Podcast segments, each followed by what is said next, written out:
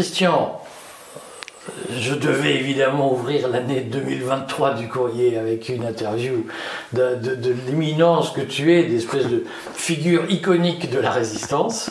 Euh, et je voulais euh, quand même que tu nous entretiennes pour cette euh, début de nouvelle année, puisque beaucoup de gens sont perdus et beaucoup de gens sont désespérés ou sont désorientés par les trois ans de narratif, comme on dit, qu'ils ont subis. Et je voulais que tu nous racontes en fait ton, ton, ton expérience de complotiste, puisque c'est le terme consacré. Mais avant, d'abord, je voulais te poser une question indiscrète. Comment tu as fait pour ne pas être radié par l'ordre des médecins? Comment j'ai fait? Je, pense que euh, D'abord, il y, avait euh, mon histoire qui, qui, jouait pour moi, parce que le Conseil de l'ordre, je leur ai envoyé mon CV, j'ai envoyé huit publications internationales pendant la crise du Covid, y compris dans le New England Journal of Medicine, qui est un des plus grands journaux médicaux du monde, même si c'était une simple lettre, hein, pour, pour dénoncer l'étude Recovery, vous avez utilisé une dose mortelle d'hydroxychloroquine pour dire que ça marchait pas, que c'était toxique. Bon, voilà. Ils l'ont fait intentionnellement? Ah ben, Soit ils sont. Non, l'investigateur principal de cette étude a, dit Oh, ben oui, c'est la dose habituelle recommandée par l'OMS pour l'amibiase. À ma connaissance, on n'a jamais utilisé l'hydroxychloroquine dans l'amibiase. Peut-être qu'au tout début de la médecine tropicale, les anciens, les anciens tropicalistes avaient essayé la chloroquine dans l'amibiase et vu que ça marchait pas, mais ça n'a jamais été recommandé dans cette maladie. Et, je pense que le gars, il avait confondu avec l'intétrix, dont le, nom de la molécule, c'est un mélange de deux molécules à un nom proche de l'hydroxychloroquine. Il a dû confondre. Euh, enfin, apparemment, c'était des amateurs où ils ont fait semblant de, de faire les idiots leur disant c'était la dose habituelle de l'OMS, mais c'était quand même une dose. Il faut savoir que l'hydroxychloroquine, si on l'utilise à dose très élevée, c'était même inscrit dans le livre Suicide mode d'emploi, qui est un livre qui a été censuré en France depuis des années. Euh, c'est un médicament à très forte dose qui est utilisé pour se suicider. Donc, euh, et, là, quand même, l'OMS, avec une université euh, anglaise, euh, fait une étude internationale. Et il y a quelques services, d'ailleurs, de maladies infectieuses français qui ont collaboré, qui ont accepté, et je ne comprends pas quand, d'ailleurs, les comités d'éthique ont accepté d'utiliser une dose euh, quasiment mortel d'hydroxychloroquine pour faire une étude clinique. C'est hallucinant. À charge, une étude à charge. C'est terrible. Bon, voilà. C'est pour dire que le conseil d'ordre, voilà, moi j'ai montré mon CV, j'ai montré ma bonne foi, que j'avais consacré toute ma vie au service de mes malades, euh, que j'avais servi pendant 15 ans les autorités françaises. Euh, j'ai servi mon pays pour être conseiller, président de commission pour tout ce qui était maladies infectieuses, gestion de crise sanitaire, épidémie, vaccination. Même été vice-président à l'OMS pendant plusieurs années pour tout le groupe d'experts pour euh, l'Europe de l'OMS. Alors la région euro de l'OMS, c'est pas l'Union européenne, c'est toute l'Europe, y compris l'Europe de l'Est, l'Europe du Nord, qui n'est pas dans l'Union européenne. C'est toute euh, l'Asie, euh, quoi, l'ex-URSS, toutes les républiques euh, russophones d'Asie centrale, la Turquie, Israël. Donc ça va jusqu'à Vladivostok. Hein, c'est la grande Europe de l'OMS. Donc j'étais vice-président pendant plusieurs années. Asie. Donc euh, ils ont bien vu que, d'ailleurs, j'ai apprécié quand le Conseil de l'ordre, dans son verdict final, a dit qu'il n'y avait aucune donnée dans mon dossier, dans ce que j'avais dit, que j'étais anti-vax. Parce qu'au fond, avant le Covid, tu n'as pas été connu pour des positions anti-vax. Ah ben, pas du tout, parce que j'ai soutenu les vaccins. Même le ministère de la Santé m'envoyait dans les médias pour sortir les vaccins. Donc c'est un, un, peu paradoxal. Mais c'était drôle parce que c'était à la fin de l'année, il faut, que je réfléchisse sur les années, oui c'était 2021, vers novembre. Yvan Rioufol, qui est un journaliste que j'admire beaucoup parce qu'il est resté très droit dans ses bottes indépendant, m'invite sur CNews et j'étais le seul invité. Bon, il a pris des risques hein, parce que le Conseil supérieur de l'audiovisuel avait dit c'est interdit d'inviter Perron tout seul, il est très dangereux. il, m'invite et, là je dis qu'effectivement il y a la mortalité plus élevée chez les gens qui ont, une inoculation du, du pseudo-vaccin par rapport aux autres. C'était sur les données de santé publique Angleterre, j'avais montré les chiffres, c'était quatre fois plus de risques si on était inoculé par le pseudo-vaccin que si on n'était pas vacciné. Et puis 15 jours après, je suis convoqué par le conseil départemental de l'ordre des médecins des Hauts-de-Seine, là où il y a mon hôpital qui me disent écoutez, monsieur Perron, voilà, vous n'avez plus le droit de parler des vaccins, euh, sinon on va être obligé de prendre des mesures contre vous. Et puis, ils n'étaient pas méchants, mais. Euh, puis alors, moi, du coup, ça c'était juste avant Noël, en janvier. Avant Noël 2021, l'année dernière. Donc, euh, au début de cette année, euh, janvier 2022, je retourne sur des médias alternatifs cette fois-ci parce que j'étais toujours le banni. banni sur les médias principaux. Et puis j'ai ben, c'est vrai, le Conseil de l'ordre des médecins m'a interdit de parler des vaccins, mais ça tombe bien parce que là, c'est pas des vaccins. Donc du coup, j'ai tout à fait le droit de parler librement. il m'avait dit, vous n'avez pas le droit de parler en tant que professeur de médecine parce que vous euh, mais euh, vous pouvez vous exprimer en tant que citoyen, mais vous n'avez pas le droit de mettre en, avant votre position. Et c'est pour ça que dans les médias en, janvier 2022, je dis ben moi je suis pas le professeur Perron, je suis le citoyen Perron, donc je parle en tant que citoyen lambda. Euh, et puis vous avez quoi Finalement, j'ai utilisé leurs arguments. Et finalement, la, chambre disciplinaire, moi j'étais impressionné parce que la chambre disciplinaire, faut savoir, c'est le président, c'est un magistrat, c'est une femme, une magistrate professionnelle. Et ils étaient six au total, donc il y avait des médecins. Que tu connaissais Non, pas du tout. Alors, je ne connaissais pas du tout. Et, j'étais un peu impressionné parce qu'ils sont habillés en toge rouge avec l'hermine. Euh, c'est vraiment un vrai tribunal. Mais je les ai trouvés très factuels. Ils n'ont pas cherché à, faire des mamours ou être contre moi. Je les ai trouvés corrects, droit dans leurs bottes. Je les ai jamais cherché à, m'humilier ou il, voulait juste avoir des informations. J'ai vu qu'il connaissait très très bien le dossier parce qu'avec mon avocat Thomas Benages, je veux le remercier, c'est un avocat remarquable, il avait fait tout un travail en amont. Il fallait renvoyer des sources euh, écrites. Euh, on avait plein de questions, on répondait, euh, ça faisait des mois que la procédure durait. Et donc il connaissait tout, tout ça. Et finalement, euh, moi j'aurais dit écoutez, moi je n'ai pas à rougir de ce que j'ai fait. Voilà, j'ai soigné mes malades, j'ai jamais eu une plainte. Et tous les malades, et surtout sur la maladie de Lyme, ils étaient très contents de tout ce que j'ai fait. Sur l'aspect plus santé publique, ben, j'ai servi mon pays pendant 15 ans au ministère, tout le monde m'adorait. Et puis maintenant, d'un seul coup, du jour au lendemain, je suis traité de charlatan. Ben, j'aimerais comprendre. Bon. Bon, puis après, ben, je ne pouvais pas aller au-delà. Je n'ai pas beaucoup parlé, mais j'ai répondu à leurs questions. Ça fait quoi d'être euh, traduit devant un tribunal par ses pairs pour des positions sur la médecine? Alors, ça m'a fait. Euh, la première fois que j'ai été convoqué par l'ordre des médecins, c'était en, juillet 2020. Donc c'était la fin de la première vague, il n'y avait plus de Covid, tout allait bien.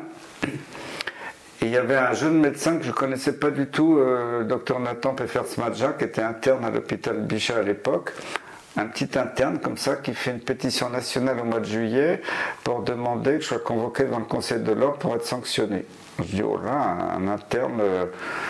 Euh, c'est quoi cette histoire? Je comprends pas. Ça, c'était début juillet. Et du coup, fin juillet, je suis convoqué par la chambre départementale du Conseil de l'Ordre des Hauts-de-Seine, euh, là où il y a mon hôpital à Garches. Alors ça m'a un peu embêté parce que je devais revenir de vacances. J'ai dit bon, je suis convoqué par le Conseil de l'ordre, je vais venir. c'est une rencontre confraternelle. On vient pas avec son avocat, c'est juste on est face au, bureau du Conseil de l'ordre, donc ils sont quatre ou cinq avec le président, le vice-président, le trésorier, le secrétaire. Bon, mais la, première fois que j'ai été convoqué comme ça, je me suis senti un peu humilié en disant mais qu'est-ce que j'ai fait de mal? J'ai servi mes malades toute ma carrière, j'ai servi mon pays, euh, tout le monde a admiré ce que j'ai fait, j'ai pas eu une seule casserole en 15 ans. Je pense pas qu'il y ait beaucoup de dirigeants de santé publique qui n'aient pas eu de casserole en 15 ans. Hein. Il faut me les montrer, hein, j'en connais pas beaucoup. Et c'est moi, et c'est pas moi qui suis. J'ai pas été viré de, la présidence de la commission du Haut Conseil de la Santé publique, c'est moi qui ai démissionné parce qu'il voulait absolument que je renouvelle mes, euh, tous mes mandats. Et ça devenait ingérable parce que ça c'est un autre sujet, mais ils ont supprimé tellement les moyens au ministère de la Santé il y, a, 20 ans, c'était génial. Il y avait plein de médecins de santé publique euh, que j'admirais beaucoup. Qui, il y avait des jeunes les plus anciens qui travaillaient dans la direction générale de la santé. À l'époque, la direction générale de la santé, ça avait de la gueule. Hein. C'était une grande structure au sein du ministère. C'est, c'est pas la DGS actuelle qui est tombée dans le caniveau, je dirais. C'était vraiment. Euh, non, mais il faut, être réaliste. À l'époque, c'était vraiment des médecins que j'admirais qui connaissaient beaucoup de médecins, de professeurs dans toute la France, qui pouvaient euh, animer des groupes de travail. Et puis d'un seul coup, bah, après, j'ai pas compris sur le moment, mais après j'ai compris que c'était une espèce de manipulation qui était déjà organisée. On a, à l'époque, ça s'appelait le Conseil supérieur d'hygiène publique de France. J'étais président de tout le Conseil supérieur d'hygiène publique de France à la fin. Et le Conseil supérieur d'hygiène publique de France, c'était euh, les locaux, euh, quand on se réunissait, c'était dans le ministère de la Santé. Et on travaillait en harmonie avec la Direction générale de la Santé, c'était merveilleux. C'était à quelle époque? Euh, Le Conseil supérieur d'hygiène publique de France a été dissous pour devenir le Haut Conseil de la santé publique. J'ai plus les dates, mais enfin, ça fait déjà au moins une dizaine d'années, voire plus. Je ne sais plus trop la date parce que je n'ai pas révisé avant l'interview. je suis désolé. Enfin, c'était une structure magnifique, j'étais fier de faire partie de ça, il y avait des gens magnifiques au ministère. Et, d'un seul coup, on est devenu le Haut Conseil de la Santé publique. le prétexte était, oui, le, Conseil sup, comme on disait, Conseil sup, on appelait ça le Conseil sup entre nous, est trop proche du ministère, parce qu'il est dans le ministère, il n'y a pas d'indépendance, on subit, j'avais jamais l'impression de subir la pression des autorités, parce qu'on travaillait en harmonie. Mais d'un seul coup, des fonctionnaires, énarque, je, sais que vous êtes énarque, mais. repenti. Mais, ou, Sciences Po et tout ça, c'est pas possible, il faut arrêter, euh, c'est de la collusion. Euh, on va créer une nouvelle structure qui est devenue le Haut Conseil de la Santé publique. On nous a envoyé à Montparnasse, euh, c'est ces grands bâtiments modernes au-dessus de la gare Montparnasse, dans des salles, on ne voyait pas le jour, il n'y avait pas de fenêtre. Hein.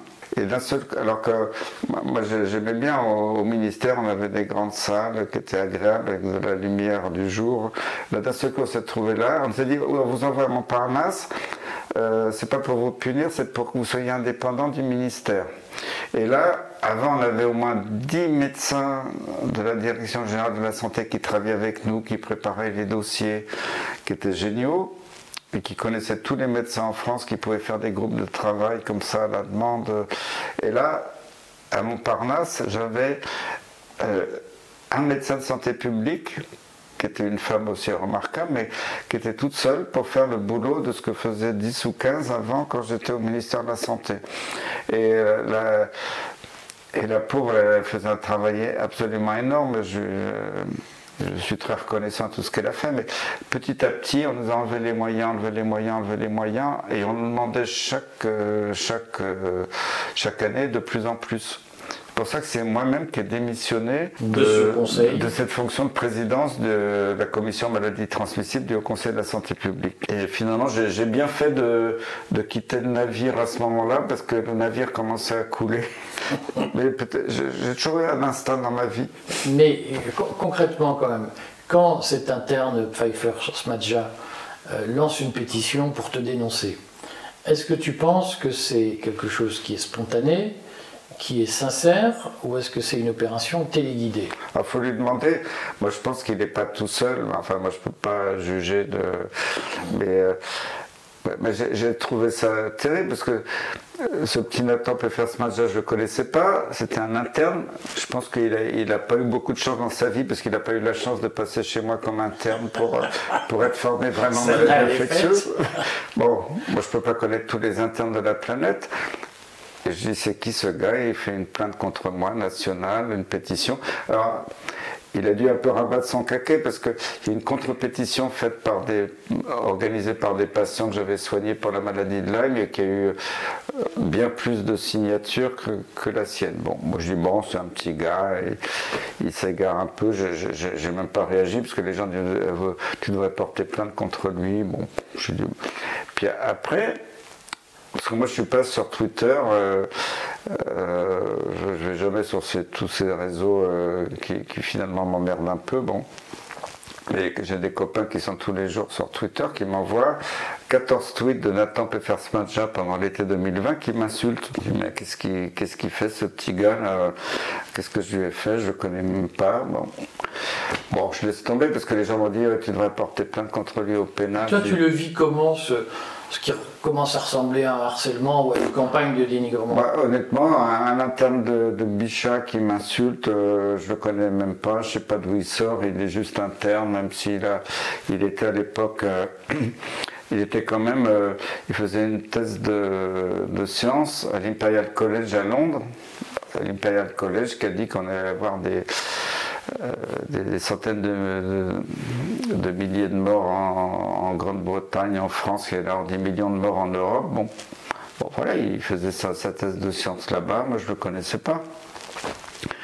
Et puis, euh, ce qui m'a, ce qui m'a choqué. Alors après. Est-ce que durant l'été 2020, tu ressens d'autres pressions où tu perçois d'autres signaux du fait qu'il va y avoir une campagne de dénigrement À part Nathan, Pfeffersmadja, je n'avais pas d'autres pas d'autres signes, sauf quelquefois des gens qui, qui faisaient des, un peu des, invectives publiques.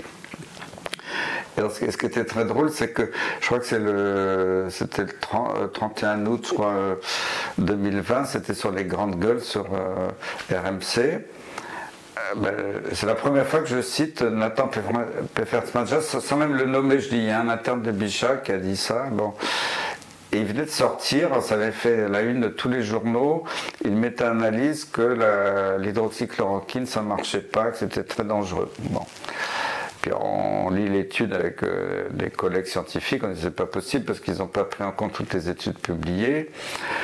Euh, et, moi, Surtout que l'hydroxychloroquine était un médicament euh, ancien. Ben voilà, qui, était presque depuis euh, des décennies, sans aucun, sans aucun problème, qui était jusqu'à jusqu'à janvier 2020, même avant que le virus arrive en France, comme Agnès Buzyn a transformé l'hydroxychloroquine qui était en vente libre dans toutes les pharmacies françaises, comme si on achetait euh, des, des, petites gommes à mâcher pour la gorge ou des carambars, qui, étaient euh, en vente sans aucune ordonnance. D'un seul coup, ça devenait une substance vénéneuse. Bon. Comment on explique ça? Ah ben. que toi, tu t'es dit, il y a des signaux ah ben, C'était programmé, bien évidemment, parce qu'il ne faut pas me prendre pour un con. Hein. d'un seul coup, un produit qu'on prescrit depuis des décennies, qui n'a jamais tué personne, d'un seul coup devenu une substance vénéneuse. Puis quand on a vu, j'ai adoré le coup de Véran. La première fois, il a dit que la chloroquine, ça tuait. Je ne sais pas si tu te souviens, il y avait un, Américain qui, qui, était malade, qui voulait absolument avoir de la chloroquine, puis aux États-Unis, c'était compliqué, il y avait des médecins qui refusaient de prescrire. Ah, c'est con, mon médecin ne veut pas me donner de chloroquine il va à la droguerie du coin, il achète un produit pour nettoyer les aquariums, parce qu'il avait vu qu'il y avait de la chloroquine dans le. Oui, je me souviens tout à fait. Euh, mais il n'y avait pas de la chloroquine, il y avait des produits très toxiques pour l'homme, mais peut-être pas toxiques pour les poissons, mais le mec, il, il, il avale une partie du flacon, il meurt. Et là, Véran explose. Ouais, regardez, vous avez vu, première victime de la chloroquine aux États-Unis. Enfin, il était ridicule, Véran, parce que c'était, c'était tellement con. Et après, on a, diabolisé la, chloroquine, quoi. C'était. Est-ce que, est que tu penses que l'inscription de la chloroquine comme substance vénéneuse avant le Covid, très peu de temps avant le confinement, euh, était un acte conscient d'Agnès Bien sûr, ça faisait partie du plan, parce qu'il ne faut pas nous prendre pour des idiots ça fait des années des années qu'on nous prépare à une pandémie terrible. on voit les textes d'Atali, de Klaus Schwab. J'avais pas vu cette vidéo euh, Cathy Don't Go to the Supermarket, vous pouvez trouver sur Internet. Euh, alors c'était pas le QR code à l'époque, ça, remonte à des années et des années. Déjà la mise sous contrôle de la population dans un, petit clip qui dure quelques minutes, c'était génial. à l'époque c'était le, c'était le code barre, c'était pas encore le QR code, mais il fallait payer le code barre et tout ça. C'est, donc il y avait tous les signes et, et même la, couverture de The Economist, janvier 2019. The Economist, c'est le journal des Rothschild. Bon, moi je suis pas copain avec les Rothschild, mais je les salue. mais euh, couverture, il y a l'homme de Vétreux, Léonard de Vinci, qui a quatre bras, quatre jambes, tout ça. Il a euh, le QR code dans la main il a le tatouage quasiment de l'ARN du vaccin dans le bras, il a un pangolin à ses pieds. je veux dire, tu m'aurais demandé en, janvier 2019 c'est quoi un pangolin, j'aurais dit je ne sais pas, je ne connais pas, j'ai entendu parler d'un pangolin, je suis peut-être ignare en zoologie, mais bon, euh, voilà, je ne connaissais pas. Et puis après, il y a Bill Gates qui fait une répétition générale de la pandémie euh, quelques semaines avant Wuhan.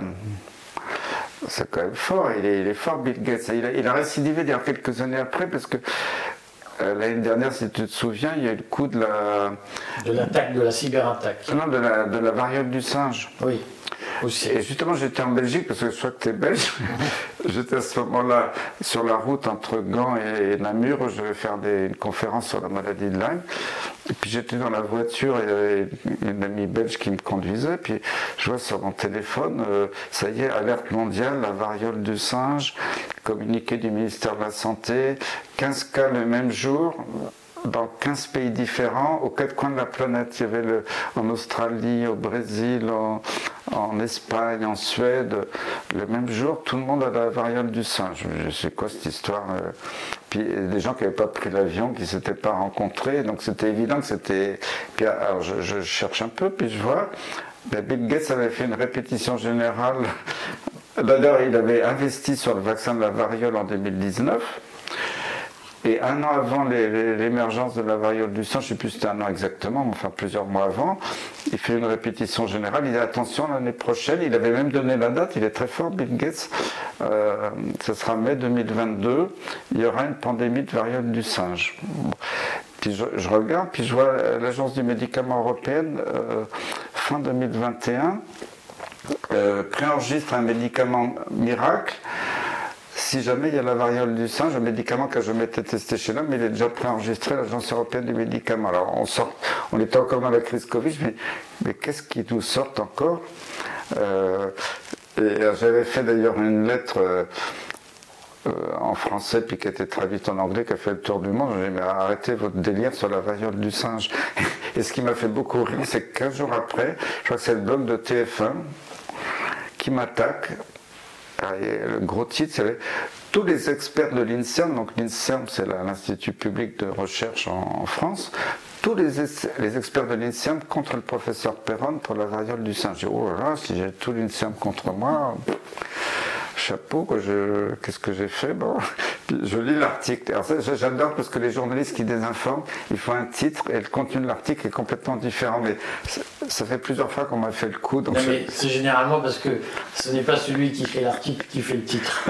Quand l'article est trop beau, généralement il y a un éditorialiste qui, ben merci, merci, de ton éclairage. J'avais déjà observé. Alors je lis l'article, tous les experts, en fait, c'était un gars qui était un petit gars qui travaillait à l'Agence nationale de, recherche sur le sida, la NRS, qui est rattaché à l'INSERM, mais il était tout seul pour dire maintenant, Perrin dit n'importe quoi, c'est tout à fait normal qu'il y ait 15 cas, 15 coins de la planète en même temps. Bon, j'ai hurlé de rire en disant mais comment les médias, et c'est quand même TF1, ils ont, normalement ils devraient avoir une crédibilité, peuvent sortir des âneries pareilles. finalement ça me fait rire, j'en ai rien à foutre. Bon, mais sur le Covid, quand est-ce que tu t'es dit c'est pas une épidémie euh, classique. Euh, il y a des forces à l'œuvre pour orienter l'opinion ou influencer l'opinion.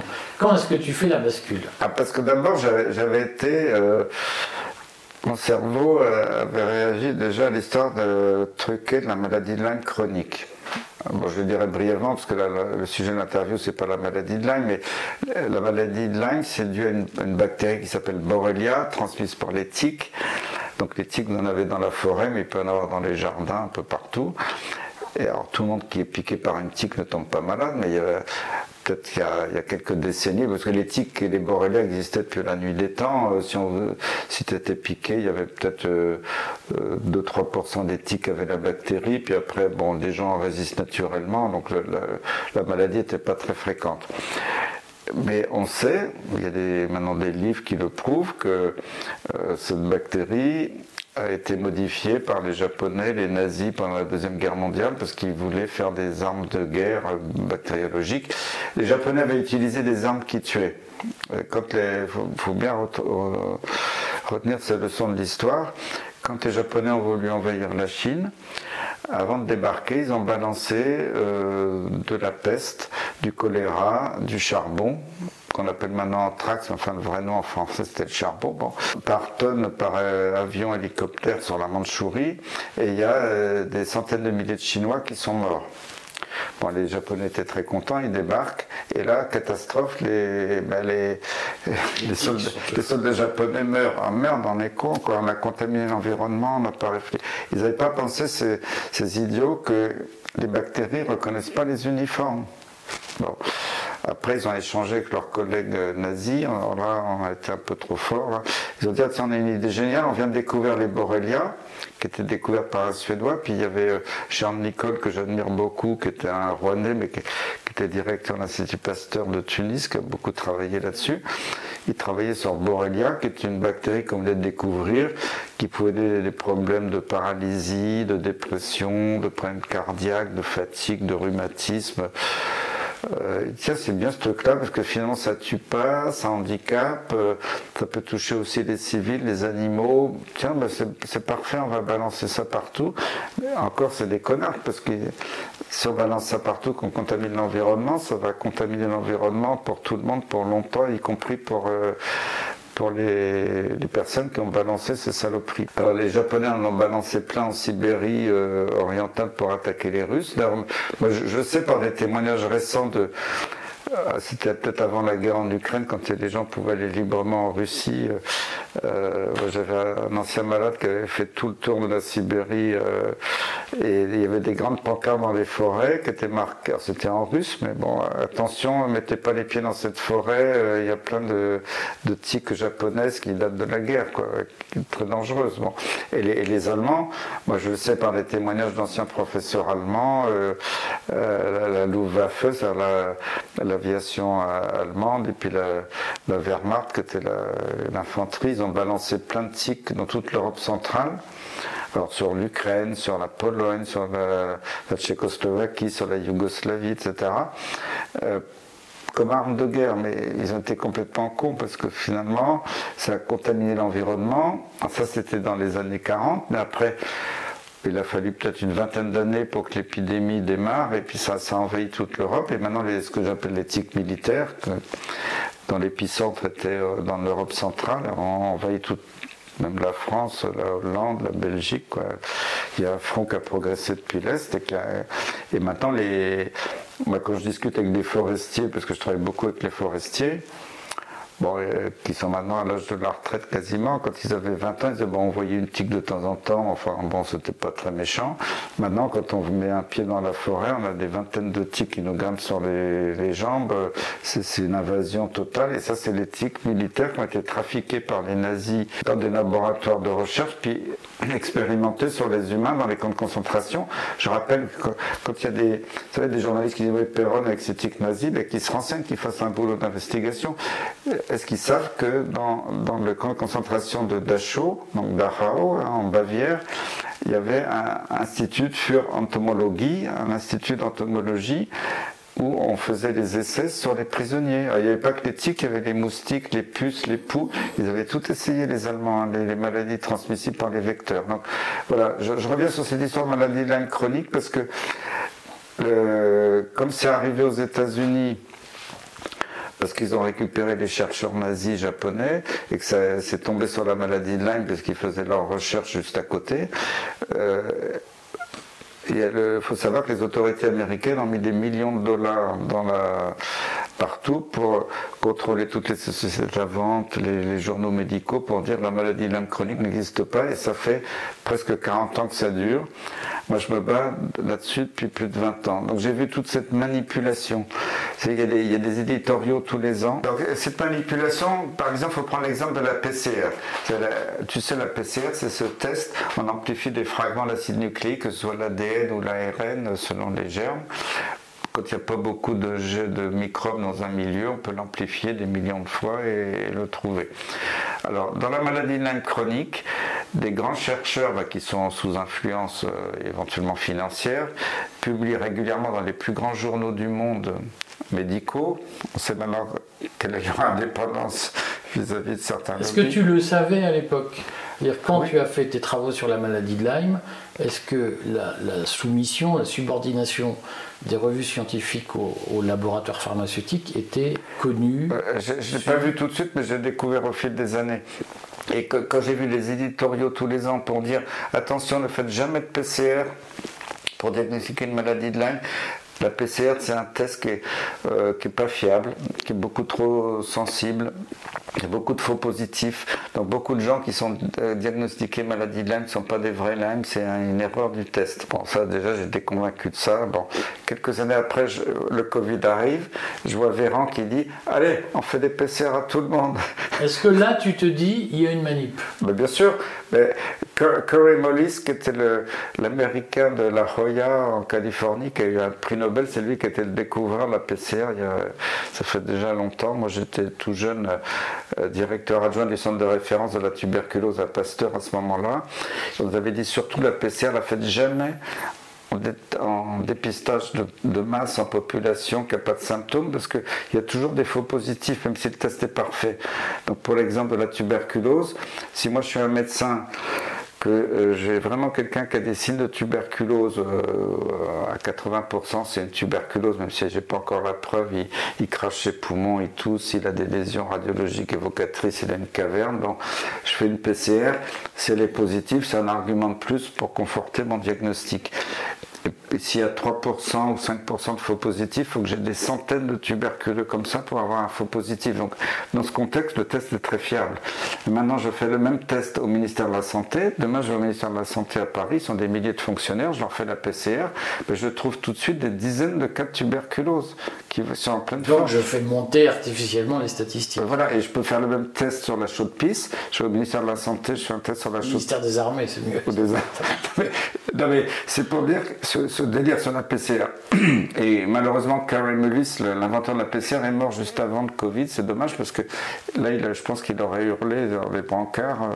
Mais est-ce que, parce que c'est la question que les gens se posent, quand un Véran dit on va euh, mettre tout le monde sous PCR tous les jours, est-ce que il sait, est-ce qu'il organise une manipulation de l'opinion pour faire monter les chiffres, pour dramatiser l'épidémie de Covid? C'est une évidence, parce que déjà, la première vague, c'était la seule vague sérieuse. Moi, j'étais encore chef de service à Garches. Euh, là, on était inquiet parce qu'effectivement, on a eu, je crois, jusqu'à 40 malades en même temps dans l'hôpital. Bon, mon service était assez grand, mais il a fallu mobiliser. Euh, il y avait des services de rééducation quand on libérait les lits pour mettre des malades. Et c'était très sympa d'ailleurs parce qu'il y avait tous les médecins, même les chirurgiens à qui on avait demandé d'arrêter leur activité, euh, des, même des, soignants, médecins et infirmiers, soignants d'autres services qui venaient nous aider.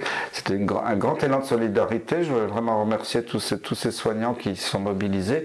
À l'époque, on avait la trouille. Effectivement, il y avait euh, jusqu'à 40 malades dans l'hôpital. Bon. Et on a très bien géré, on a donné de la chloroquine, en tout cas à Garche, à beaucoup de gens, et on a sauvé la plupart, et c'était super. Bon. C'était des gens de quel âge? Il y avait tous les âges, mais les, gens qui étaient à risque étaient quand même des gens de plus de 85 ans, des grands obèses. C'est pas le petit obèse euh, qui a un peu de surpoids, c'était les très gros obèses ou des grands diabétiques, euh, les gens qui avaient des gros problèmes cardio-respiratoires. D'ailleurs, paradoxalement, parce que vous savez, dans les médias, les médecins disent que les immunodéprimés sont à risque. Les, immunodéprimés modérés, genre les gens qui ont des maladies auto-immunes, un lupus, une polyarthrite rhumatoïde ou qui ont des petits traitements immunosuppresseurs euh, légers, ils ont été protégés. Parce que ces traitements ont un effet anti-inflammatoire. C'est pas le virus qui tuait, c'était l'inflammation, les thromboses. Euh, donc finalement, on a eu des super résultats. Bon, au mois de juin, l'épidémie se casse la gueule. L'été 2020, tout va bien. Alors là, on commence à nous sortir au mois d'août. C'est la catastrophe. Les premiers qu'on fait ça, c'était les Espagnols.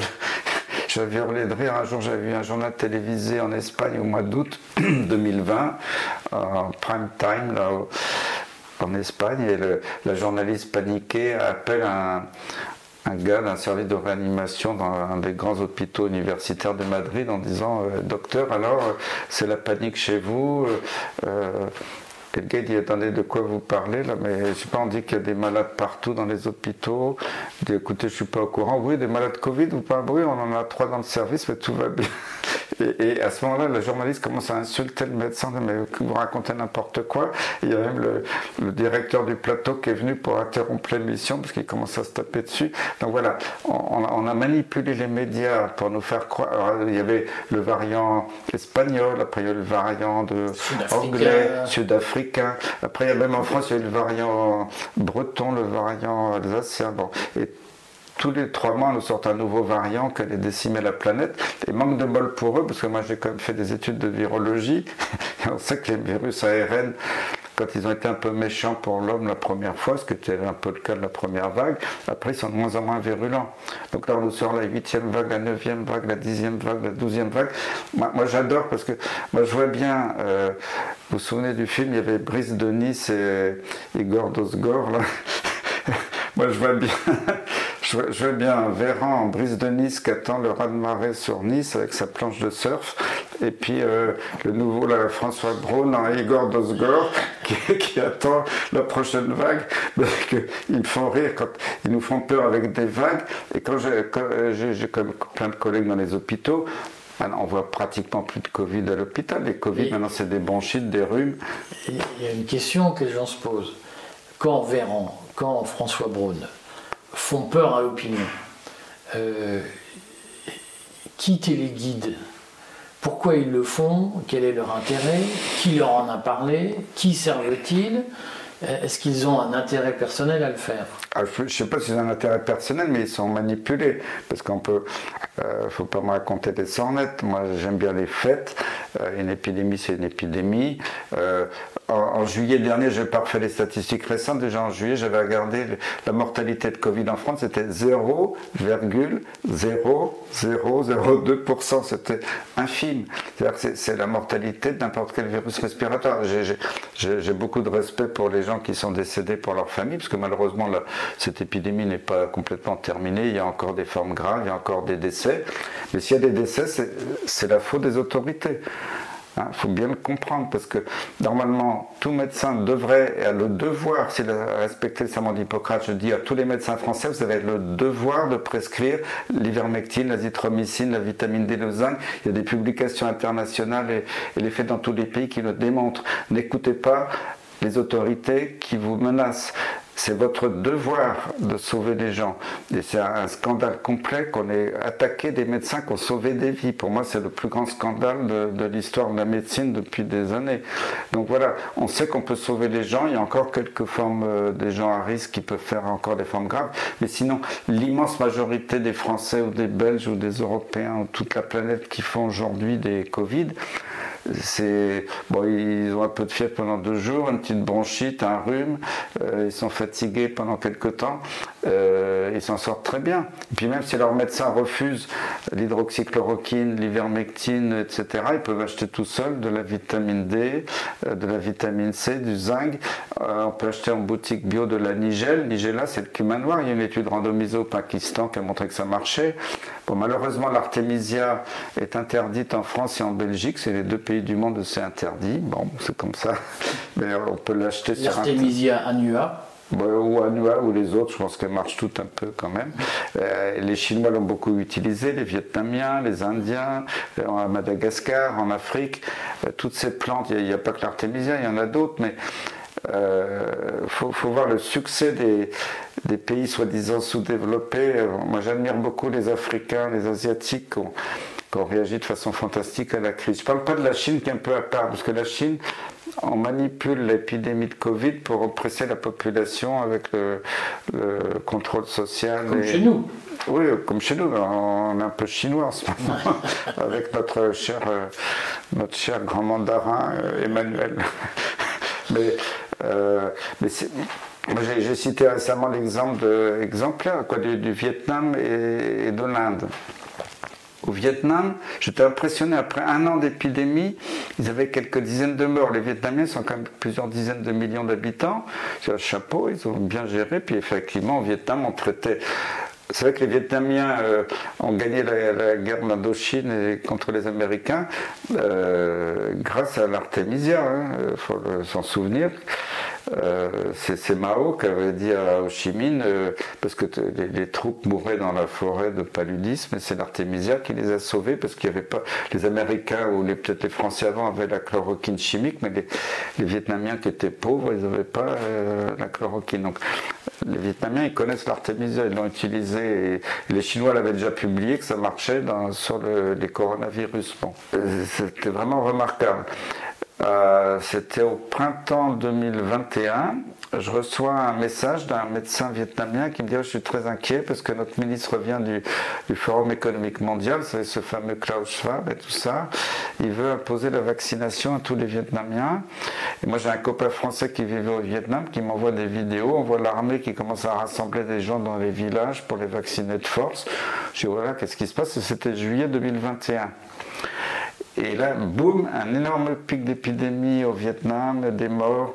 Et mon copain euh, me dit à ce moment-là, euh, quand ils ont lancé la campagne vaccinale sur Saigon, il y a eu 2 ou 3 000 morts à Saigon après l'inoculation de ces soi-disant vaccins. Heureusement, les autorités vietnamiennes ont été très intelligentes, ils ont vu qu'ils avaient été manipulés, ils ont arrêté les frais. Et au Vietnam, tout est rentré dans l'ordre. Euh, et la même chose en Inde. L'Inde, ça se passait très bien. En plus, le gouvernement indien donnait euh, aux habitants un peu d'hydroxychloroquine, la vitamine D, vitamine C, tout ça. Euh, ça se passait très bien. Un jour, parce que l'Inde, c'est immense, hein, c'est 1 milliard 400 millions d'habitants. Il y, a, trois États, dont l'État de Bombay qui s'appelle Mumbai maintenant, qui, sous l'affluence des lobbies internationaux, ils ont interdit l'ivermectine. Ils ont dit allez, on vaccine tout le monde. C'était la même époque, euh, juillet 2021, catastrophe. uniquement dans les trois États en vaccine, flambée de l'épidémie, il y a des morts partout. Heureusement, le gouvernement fédéral indien a bien réagi, a dit on arrête les frais. Maintenant, en Inde, 1,4 milliard d'individus, il y a encore un peu d'épidémie, il n'y a plus de morts. Et en France, on a notre grand, vous savez, euh, Emmanuel Ier, là, qui est là, allez, on vaccine, on vaccine, on vaccine, et on a encore des morts en France.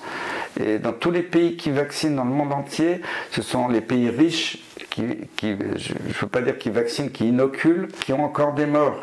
Donc après que, que des gens comme la, professeure Dominique Costagliola, qui m'a attaqué récemment dans un journal, euh, osent dire que je suis pas anti-scientifique, moi je la convoque pour qu'elle me donne les explications, parce qu'il n'y a pas besoin d'une étude randomisée, il suffit de comparer les pays. Je pense qu'il faut qu'elle apprenne la santé publique, cette petite dame, qui se permet d'attaquer tout le monde au nom de la science, parce que franchement, euh, c'est pas correct de faire ça.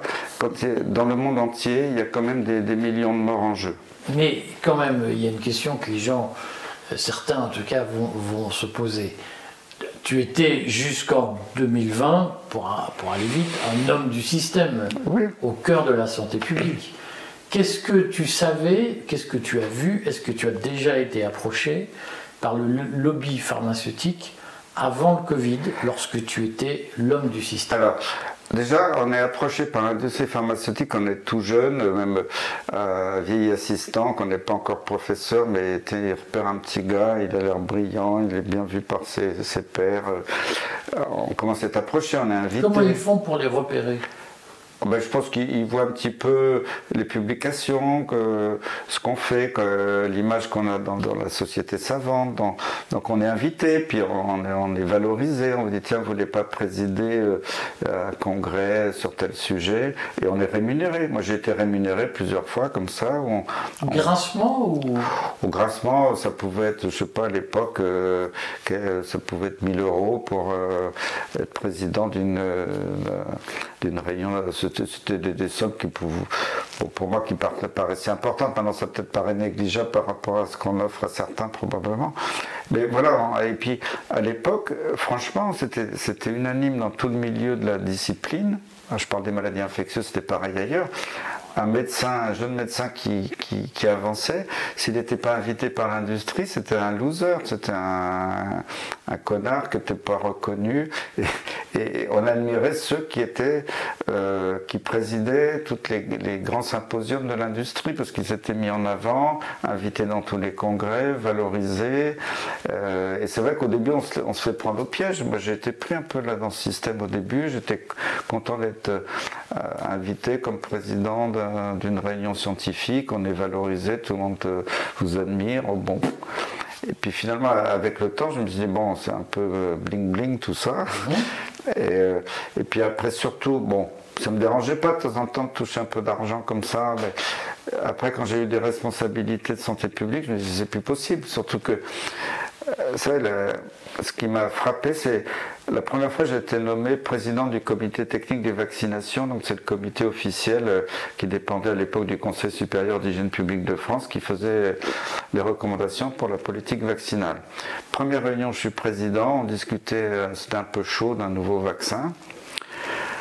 Bon, on prend une décision qui n'était pas forcément très favorable tout de suite à ce nouveau vaccin. quel vaccin? Je ne vais pas le citer là, parce que je n'ai pas d'ennui, mais bon. Le lendemain, je reçois un coup de fil d'un grand dirigeant français d'une euh, d'une boîte fabricante de vaccins qui me dit écoutez Christian euh, comment ça se fait que hier vous avez décidé ça tout ça? J'ai putain mais comment il est au courant lui? Il y a une taupe effectivement, à l'époque, au comité technique des vaccinations, 80% c'était des pédiatres qui travaillaient tous les jours avec l'industrie pharmaceutique pour faire les études vaccinales et qui étaient rémunérés grassement pour faire tout ça. Alors là, moi, je dis, c'est plus possible, je ne peux pas rester dans président un truc comme ça. Donc, heureusement, j'avais une médecin de santé publique, euh, euh Dr Tan Lelouan, qui, qui, est remarquable, qui a continué sa carrière dans, les institutions publiques, mais que j'admire beaucoup. Et, puis les, la Direction générale de la santé, euh, des gens m'ont soutenu en disant on va réformer la composition du comité technique des vaccinations. Et c'est à l'époque on avait dit bon, on va pas mettre que des pédiatres qui travaillent pour l'industrie, ben, on va mettre des généralistes. Il y avait un médecin de la revue Prescrire qui était plutôt anti-labo. on va mettre des sages-femmes, infirmières, sociologues, juristes. Il y avait un, magistrat très bien indépendant. Bon. Euh, j'ai fait exprès de faire une nouvelle composition de gens qui n'étaient pas forcément manipulables directement. Et, j'avais, avec des collègues, écrit une charte sur la gestion des conflits d'intérêts. Je peux vous dire, quand j'étais président, aussi bien du Conseil supérieur d'hygiène publique de France, du Comité technique des vaccinations, du Conseil de la santé publique, à chaque réunion, et ça on ne peut pas mettre en défaut, je demandais qu'il y ait un conflit d'intérêts avec l'ordre du jour. Et les gens répondaient de façon... Euh, Alors la plupart répondaient spontanément, quelquefois il y avait des futés qui cachaient leur conflit d'intérêts, mais bon je suis pas con, j'avais mes réseaux d'information. je leur dis non écoute-toi, c'est pas possible. Euh, et je leur demandais, alors si c'était bon un truc euh, mineur, ils pouvaient rester dans la salle. Si c'était un sujet vraiment très chaud, euh, ils avaient le droit de s'exprimer, de donner leur, avis, mais après ils devaient quitter la salle. Euh, et ne pas participer à la décision finale et au vote, et c'était écrit dans le compte rendu. Et c'est pour ça que quand il y a eu les avis du Haut Conseil de la Santé publique euh, en 2020, j'ai hurlé parce que j'ai dit ils ne respectent plus rien. D'abord, dans les avis rendus par le Haut Conseil, la, moitié des gens qui rendent l'avis ne sont pas membres du Haut Conseil. Qu'est-ce qu'ils foutent là? Bah, Moi aussi, j'ai demandé des avis de membres extérieurs. Quelquefois sur des sujets pointus, il n'y a pas toutes les compétences dans le Haut Conseil, mais on peut demander à un groupe de travail de nous éclairer, de nous faire un rapport. Ça peut être fait en urgence et puis on vote après. les gens qui votent, c'est les gens de la commission, c'est pas des, des, gens qui sont extérieurs à la commission. Alors là, c'était incroyable parce que la moitié des gens et il n'y avait même pas eu de vote, pas de vote. La moitié des gens qui décident ne sont pas membres de la commission. Le gars qui, rend compte pour le conseil, c'est le président du conseil de la santé publique, c'est pas légal. Normalement, c'est pas au président de tout le haut conseil, c'est au président de la commission de rendre les, je, le sais, hein, tout ça. Euh, ils, n'ont rien respecté. Euh, il y avait le président de la commission, la vice-présidente, plusieurs membres du haut conseil qui était bourré de, conflits d'intérêts que les, Mais est-ce que ça signifie qu'il y a eu une accélération ou une industrialisation du lobbying pharmaceutique à l'occasion du Covid? Ben, Je pense ça existait déjà avant parce que il se trouve que comme euh, je commence à avoir un peu de bouteille, maintenant j'ai pris ma retraite, j'ai formé plein de jeunes.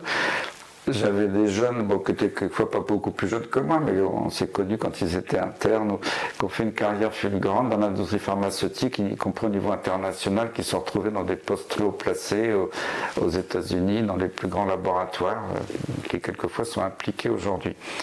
Et déjà, il y a plusieurs années sur le sida, Il me disait, euh, bah, tu sais Christian, euh, tes petits copains là dans le sida, euh, qui font un peu la, pluie et le beau temps, quand ils déclarent 10 000 euros, 100 000 euros de conflit d'intérêt de tel labo, ça c'est le pourboire, parce que nous en fait on leur verse des millions d'euros sur des comptes offshore, mais même c'était à, Est-ce que, je te coupe parce qu'évidemment les gens c'est important pour eux, est-ce que tu nous dis qu'il y a des médecins probablement des médecins d'influence, des influenceurs, qui ont empoché illégalement, en évasion fiscale, des millions d'euros de la part des laboratoires C'est un secret de polichinelle. Mais un jour, j'étais convoqué au conseil départemental de l'ordre des médecins. Moi, je leur dis ça. Je leur dis, attends, vous êtes au courant?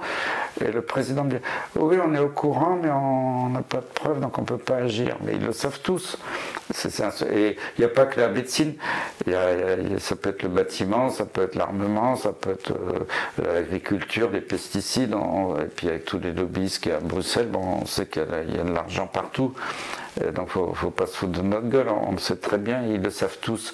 Et en, plus, il y a quelques années, justement, je me battais pour la reconnaissance de la maladie de Lyme chronique au niveau international avec un groupe d'experts.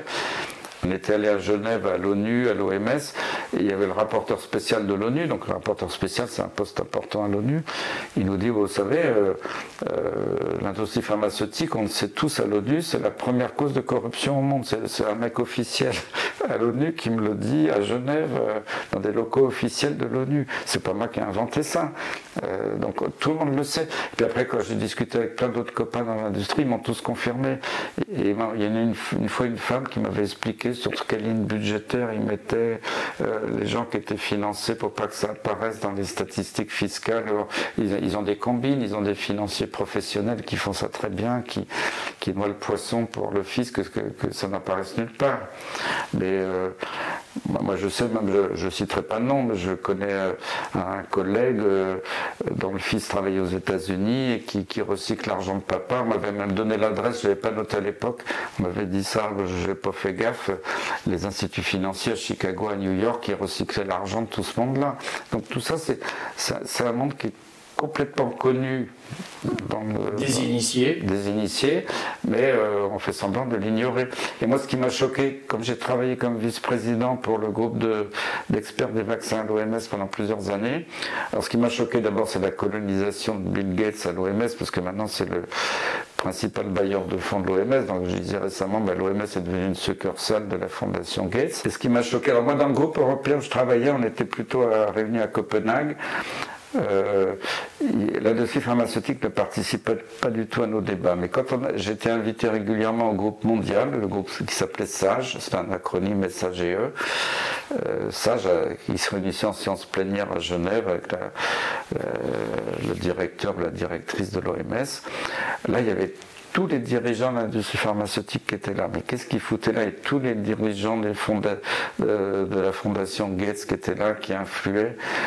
Et moi, ça m'avait beaucoup fait rire un jour, parce que j'étais à la pause café, c'était au moment de l'affaire Cahuzac. Cahuzac, ce ministre français qui était, euh, je crois qu'il a été, il a été condamné, je ne sais même pas s'il n'a pas fait de la prison pour. sous bracelet électronique. En tout cas, pour, en tout cas il, a, il a été jugé pour, euh, il avait été corrompu pour faire avancer les dossiers des médicaments. Puis il y avait un gars qui était un, des représentants, un des dirigeants français d'un laboratoire pharmaceutique fabricant de vaccins, qui me dit, oh, vous savez, monsieur Perron, euh, l'affaire Cahuzac, ça va pas du tout là, parce que euh, c'est vrai, il nous coûtait cher, mais au moins avec lui, on était sûr que les dossiers avançaient rapidement. Il me dit ça comme ça à la pause café. Euh, c'est un scandale quand même cette affaire Cahuzac. Hein. On peut plus faire notre business tranquille comme avant. c'est pour ça, vous savez, comme je connais tout, je pourrais en balancer. Ah je pourrais pas tout balancer là, parce que sinon après on va me jeter dans la scène discrètement, disant que je suis suicidaire faut pas, faut pas m'en raconter. Moi, j'ai tout vu dans ce milieu et c'est pour ça que je, pense avoir du recul. C'est pour ça que je les emmerde et ben, je suis content de les emmerder. Voilà. Christian, tu as quand même vécu trois années difficiles, deux ans et demi difficiles.